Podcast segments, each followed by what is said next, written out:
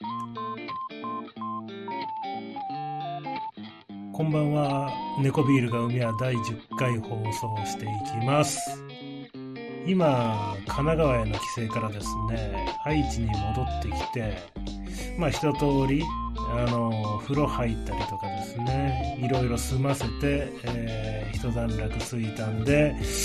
えー、と、放送していきたいと思います。2週連続で帰省したもんですから、ちょっと部屋がね、散らかっててなんとかしたいなと思いつつ、来週は仕事が忙しくなりそうなんで、ちょっと収録できるタイミングが減りそうなんで、ちょっと今話していこうかなって思ってます。今回は、えー神奈川への帰省の、えー振り返りと、あと、筋肉マンについて語っていこうかなと思ってます。えー、っとですね、この週末はですね、前回の放送でもお伝えした通り、えー、っと、園遊会っていうですね、あの、実話怪談のイベントに参加してきました。ちょっとこちらね、あの、アーカイブ放送をやってるんで、ちょっとネタバレは一切なしっていうところで、ちょっとあの、感想をを言おうと思いますけれど、やっぱ、あれですね、実際にあの、出演者さんの顔を見ながら、こうね、あの、お話聞くと面白いですね。もうね、あの、一番前の席を陣取って見させていただきました。面白かったです。うん。あのチラチラっとね、あの、X であの、今にさんたちがですね、事前情報を小出しにして、まあ、あの、当日は何が起きるかわからないみたいな感じの演出があったんですけれど、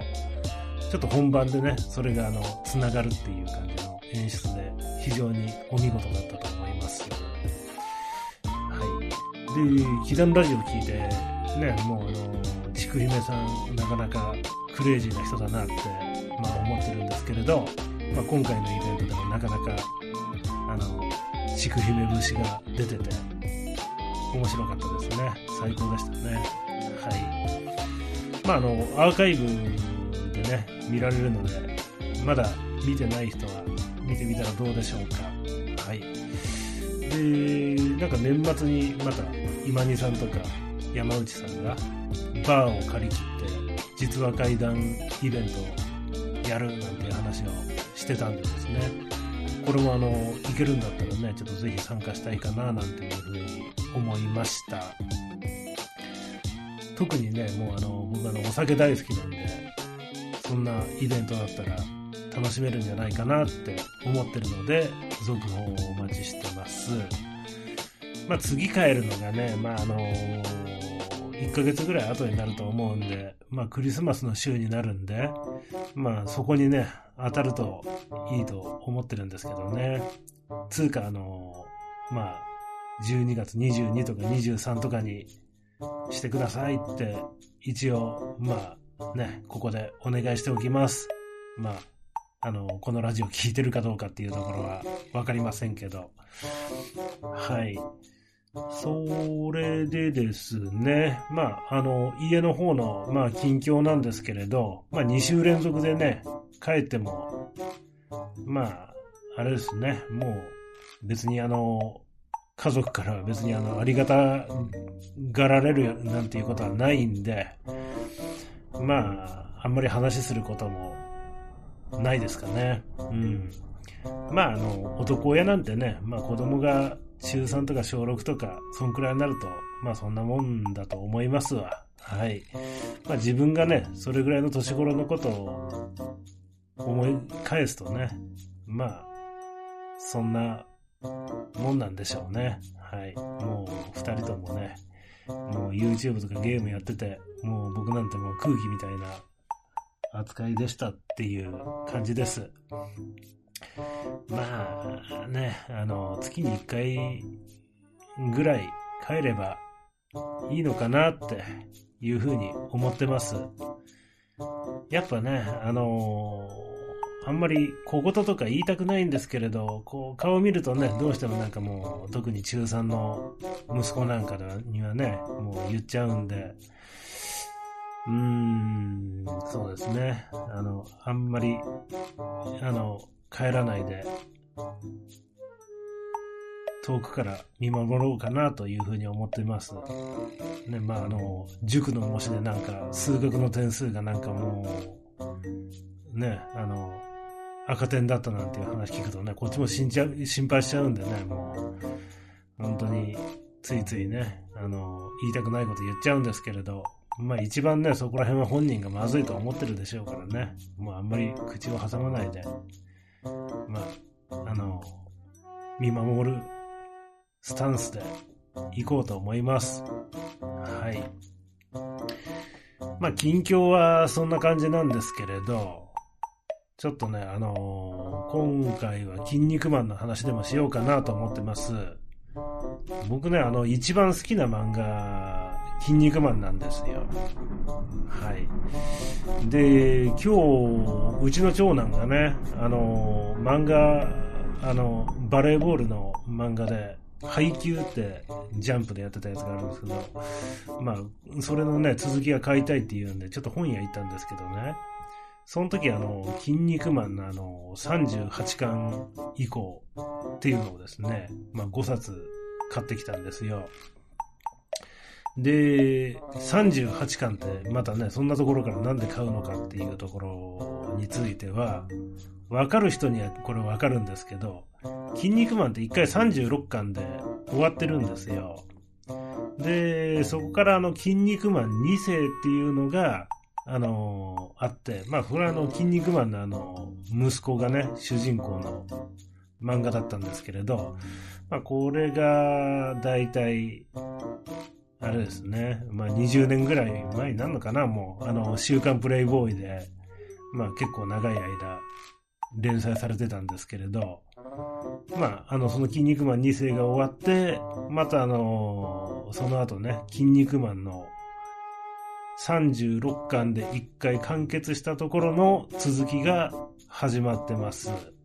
今なんかもう86巻ぐらいまで出てるみたいなんですけれどね。はい。いうところで、まあ、あのー、ちょっとね、読んでみようかなと思って買ってきました。筋肉マン2世はね、まあ、あの、これ連載当時ちょっと僕もね、あの、まだ年齢も20代だったんで、結構追いかけてたんですけれど、これがね、めっちゃめちゃつまらなかったんですよね。もう本当にね、いつになったら面白くなるんだろうって思いながらね、もうずっと読んでたんですけれど、最後までもうつまらないまま終わっちゃいましたね。だからもう、これはね、もうあの、あの、もうなかったものというふうに考えた方がいいのかなっていうことで、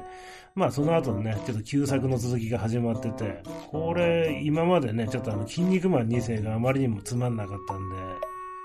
やってるのは知ってたけど、手をつけてなかったんですけど、あの、結構ね、なんか最近あの、これみんなあの、筋肉マンの続き、これは面白いよっていう話をね、いろんな方面で、各方面で聞くんで、ちょっと読んでみようかなっていう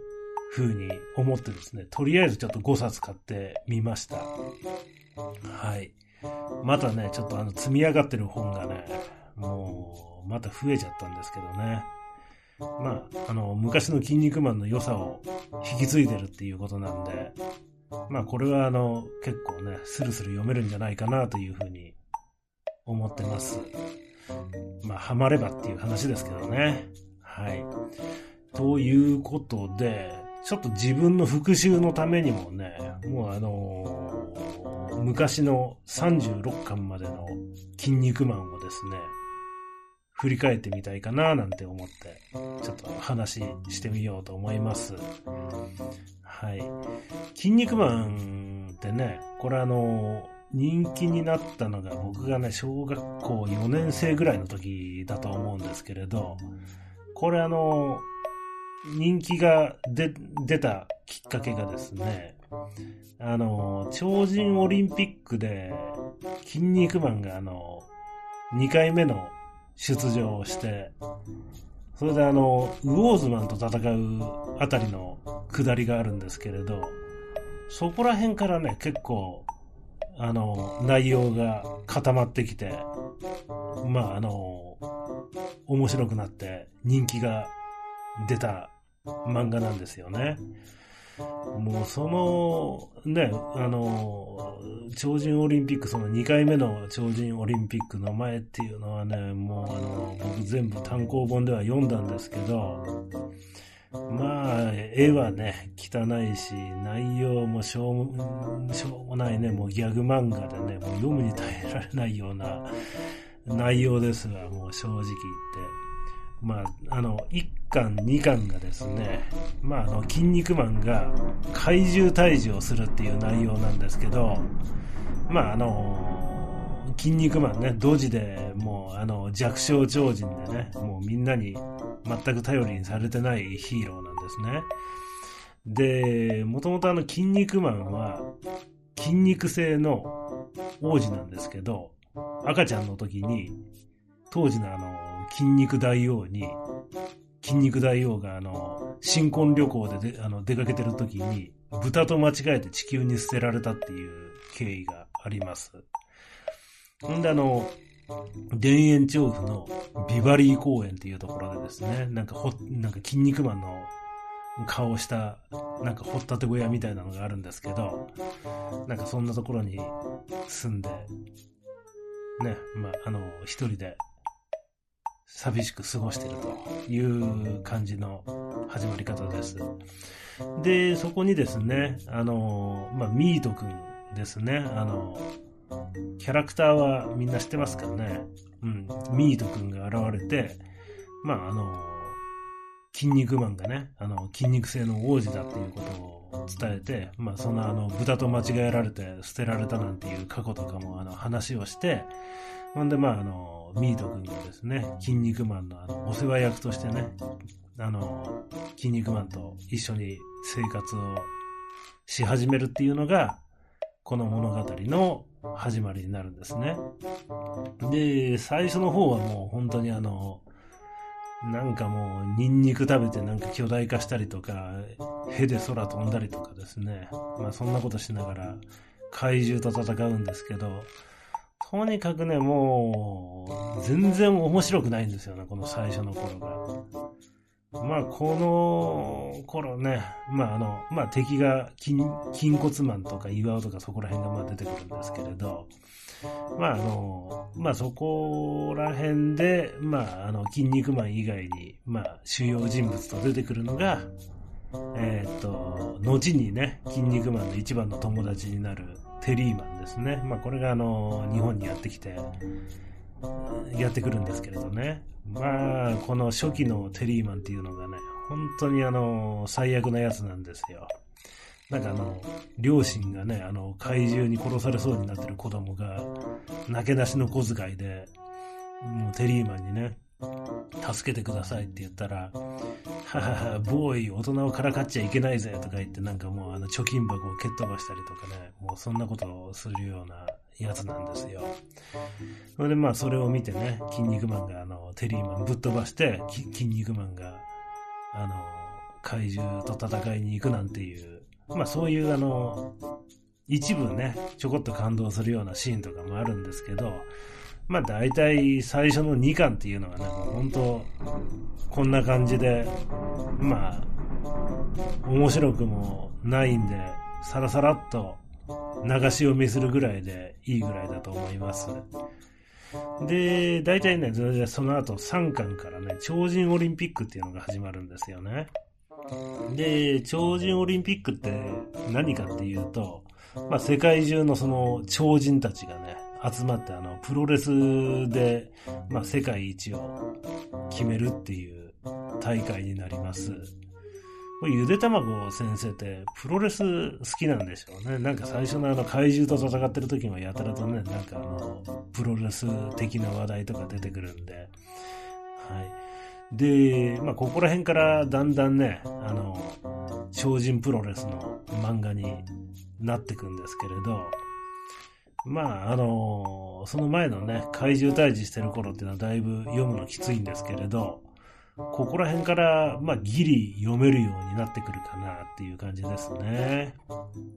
はい。で、まあ、筋肉マンがね、まあ、あのー、この超人オリンピックに筋肉大王から出ろって言われるんですけど、まあこの頃の筋肉マンってもうほんとね弱小超人なんで、もうあの、超人オリンピックのなんか委員長がいるんですけれど、その委員長になんか断られるんですよね。で、なんか、まあそうこうして、いじけてる時に、ロビン・マスクが現れるんですけれど、まあロビン・マスクって前回の超人オリンピックのチャンピオンなんですよ。で、まああの、筋肉マンの実力を試すって言いながら、まあ筋肉マンに襲いかかってくるんですけれど、まあ、あのー、ね、ロビン・マスクに全然もう筋肉マン歯が立たなくって、まあ、あの、ボロボロにされるんですけど、まあね、でもロビン・マスクの攻めにも絶対ギブアップしないで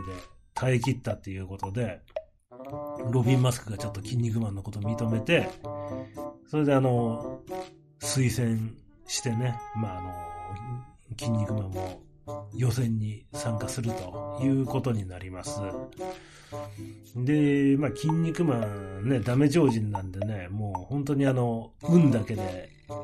予選を勝ち残っていくんですね。なんかあの、じゃんけん勝負なんかするんですけれど、カニベースっていうなんかあの、初期しか出せないカニの超人と戦っ、あの、ちょうどマッチングしたりとかですね。で、なんか月までなんか飛んでって、まあそこからあの、うさぎを連れて帰ってくるなんていう、なんかあの、マラソン的な予選なんかがあるんですけれど、そこもなんかね、あの、ゴール間際でなんかあの、他の超人たちが揉めてるところで、なんか筋肉マンがその隙を縫ってゴールしたりとかですね。まあそんな感じで、まあ、勝ち残って、トーナメント形式のですね、決勝戦に出てくるわけですね。で、決勝戦に出るのが、まあ、あの、ここら辺からね、結構あの、主要なキャラクターが出てくるんですけど、まあ、イギリス代表のあの、ロビン・マスクとか、アメリカ代表のテリーマンとか、中国代表のラーメンマンですね。ここら辺は、もう、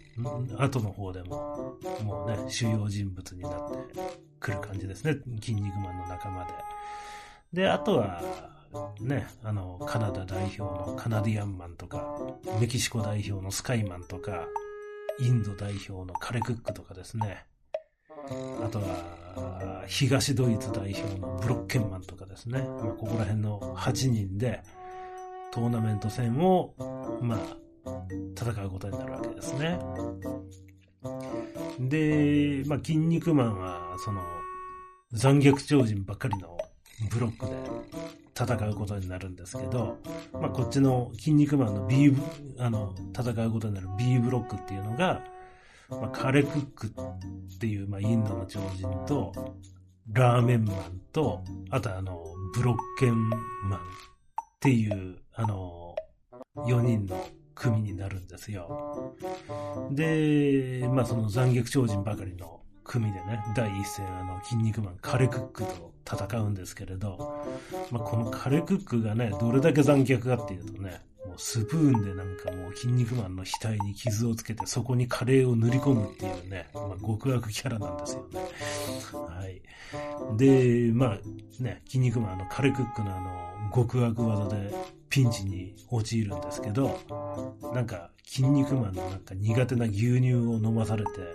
なんか暴走してカレクックに逆転勝利するみたいな話でしたね。なんで牛乳が出てくるのかっていうのね、もうそんなのはね、ちょっと、詳細は覚えてないですけど、多分でも、筋肉マンをね、楽しもうと思うと、そういう些細なことはね、気にしちゃいけないんですよね。もうそういうのね、深く考えないで、まあ、読むっていうのが、筋肉マン楽しく読むコツなんでね。はい。で、まあ、そのあの B ブロックの第2試合っていうことで、あの、ラーメンマンとブロッケンマンの試合が行われるんですけど、まあ、あの、ブロッケンマンがね、まあ、あの、まあ、これ残虐超人ばっかりのブロックなんでね、いきなりあの、卑怯な技を使って、なんか軍服をラーメンマンにかぶせて、ほんであの、メリケンサックで、なんかラーメンマンをボコボコとぶったたいたりとか、口からナチスドイツを彷彿させる毒ガス攻撃をしたりとかしてですね、ラーメンマンを苦しませるわけですね。でもやっぱね、あの、ラーメンマンはね、あの、後ほど主要キャラになるキャラクターですから、結構やっぱ強いんですよね。で、ラーメンマンまだ当時は残虐超人なんですけれど、もうブロッケンマンの口の中にもうあの、蹴りをぶち込んだりとかですね。あの、キャメルクラッチっていう技でそれ最後倒すんですけれど、まあ、あの、背中に乗っかってですね、あの、こう、体の上半身をもう引っ張って背骨を折るみたいな技なんですけれど、まあ、ね、それであの、ブロッケンマンの体を半分に引き裂いて、ほんであの、半分に引き裂かれた体から、滴り落ちる血を飲むっていう残酷シーンが出てくるんですけど、まあ、ここはね、なんかアニメ版ではね、あの、ちょっと残酷すぎるから変わっててですね、ブロッケンマンの体を半分にした後に、なんかブロッケンマンをですね、ラーメンマンがラーメンにして食べるっていうシーンに書き換えられてましたね。これは、ね、ちょっとどっち見てもね、トラウマものですけど、僕はあの、正直、ラーメンにする方が、やべえかななんて思うんですけどね。まあそこに関しては。それでね、あの、まあ A ブロックはそういうあの、残虐じゃない超人がなんか固まってるんですけれど、まあ、あの、第1試合がカナディアンマンとロビン・マスクの試合ですね。で、まあ、いきなりあのカナディアンマン、あの、巨大化して、なんかあの、その会場をね、あの、持ち上げて、なんかロビン・マスクに襲いかかってくるなんてことするんですけれど、まあ、ロビン・マスクも巨大化してですね、それに応戦して、まあ、あの、バックドロップでですね、あの、ロビン・マスクが、この最初の試合は圧勝します。まあね、あの、ここら辺もね、もうあの、設定がブレブレなんでね、試合中にあの、超人がね、巨大化したりとかね、空飛んだりなんていうのは、この試合がなんかもう、最後だったような感じですね。もうあの、この後の試合ではね、もう巨大化したり空飛んだり、ビーム出したりなんていうことはなくなりましたんでね。まあそういうね、深いことはね、でも筋肉マン読むときはね、考えちゃいけないっていうことで。はい。で、まあ A ブロックの第2試合が、まあ、テリーマンとスカイマンが戦うんですけれど、まああの、テリーマンってね、まあ、あの、後で、まあこれはね、主要メンバーになってくるんでね、まああの、強い超人なんですけれど、意外にね、この試合でテリーマンがピンチになるんですよね。で、テリーマンがね、もう本当あの、なんか、スカイマンがこう、ロープから、まあこれあの、ルチャリブレみたいな技を使う、なんかマスクつけた超人なんですけど、スカイマンっていうのは、まああの、ロープからこう、ジャンプして、頭であの、テリーマンの腹に突撃していくみたいな技をね、使っていくんですけれど、もうテリーマンがね、それ負けるのかって思われた時に、まあ、あの、同じアメリカ代表の超人でね、あの、筋骨マンのあの、妨害で予選落ちしたあの、スペシャルマンっていう超人がいるんですけれど、まあ、スペシャルマンがあの、病院からこう、這い出してきて、んであの、テリーマンを励ましてね、なんとかテリーマンが逆転勝ちするというような試合でしたね。はい。で、ここでトーナメントの第1戦目がまあ終了するんですけど、また筋骨マンがね、邪魔してくるんですよね、妨害工作を。で、筋肉マンをね、銃で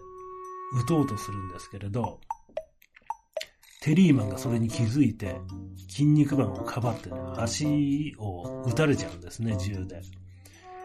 で、えっ、ー、と、その後の試合で、もうテリーマンその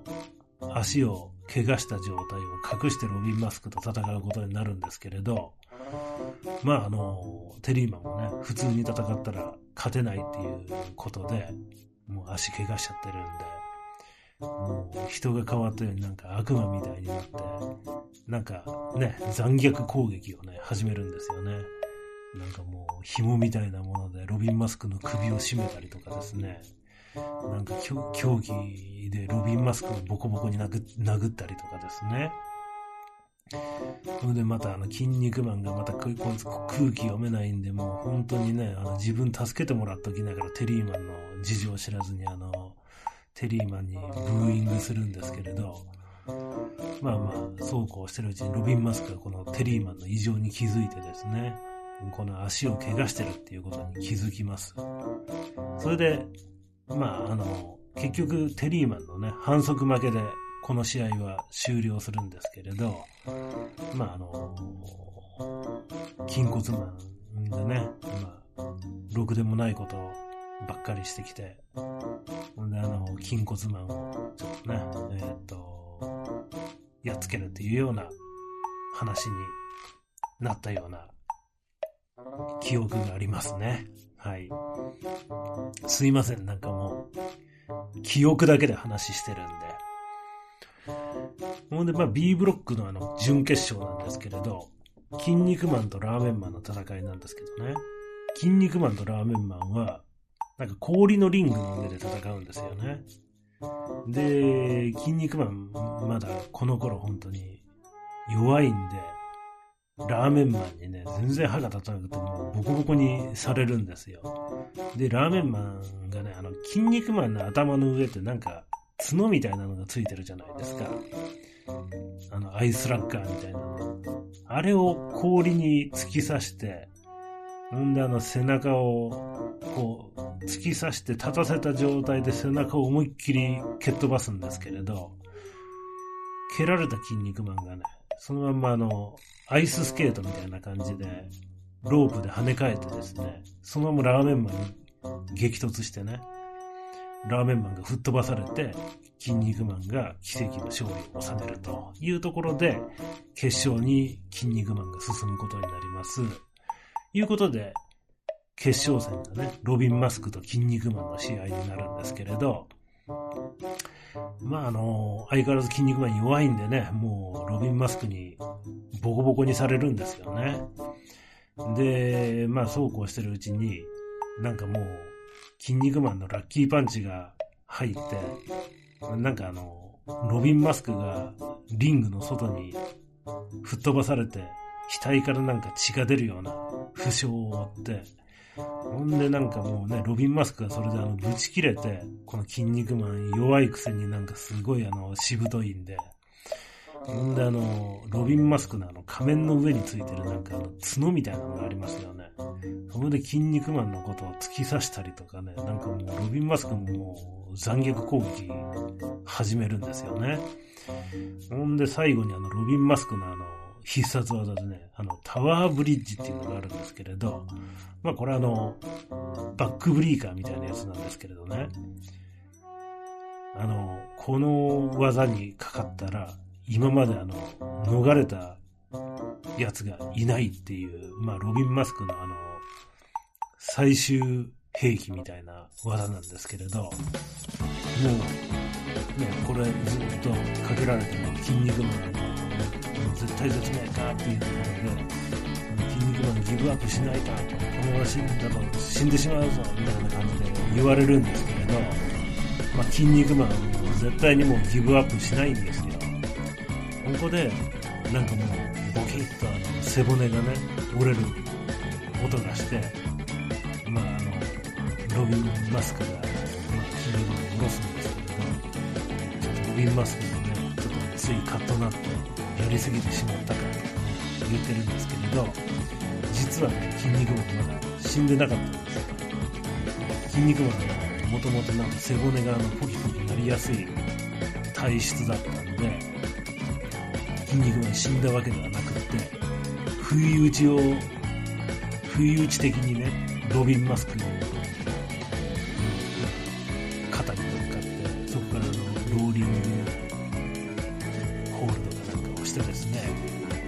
スリーカウントで奪って、まあ、ロビンマスクに勝利するというような流れで筋肉マン優勝しました。あそれであのちょっとこう大事なこと言い忘れてました。これあのロビン・マスクと筋肉マンの試合なんですけれどこれあの罰則があって負けた方が国外追放されるっていう。決まり事を筋肉マンとロビン・マスクで決めてたんですねそれであのロビン・マスクはイギリスのイギリス野郎たちからこの負け犬が缶とかゴミとか投げられてイギリスに帰ることができずに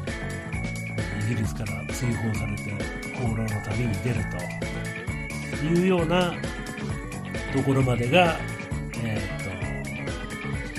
単行本で言うとこれ4巻かそんくらいですかね。なんですけれどちょっとね筋肉マンの話し始めたらちょっと長くなりすぎちゃいましたねこれ話が。もう少しちょっとペースアップしないとこの話を延々とするのもしんどいんでちょっと,、えー、とここで一回切ろうと思いますけど次はちょっと飛ばし気味でいきますねと思いつきで筋肉マンの紹介始めちゃったんですけどちょっとシリーズものとしてちょっと話していこうと思いますんで興味があれば引き続き聞いていただければと思います。猫ビールでした。ありがとうございます。また「筋肉マン」の続きはこの後話します。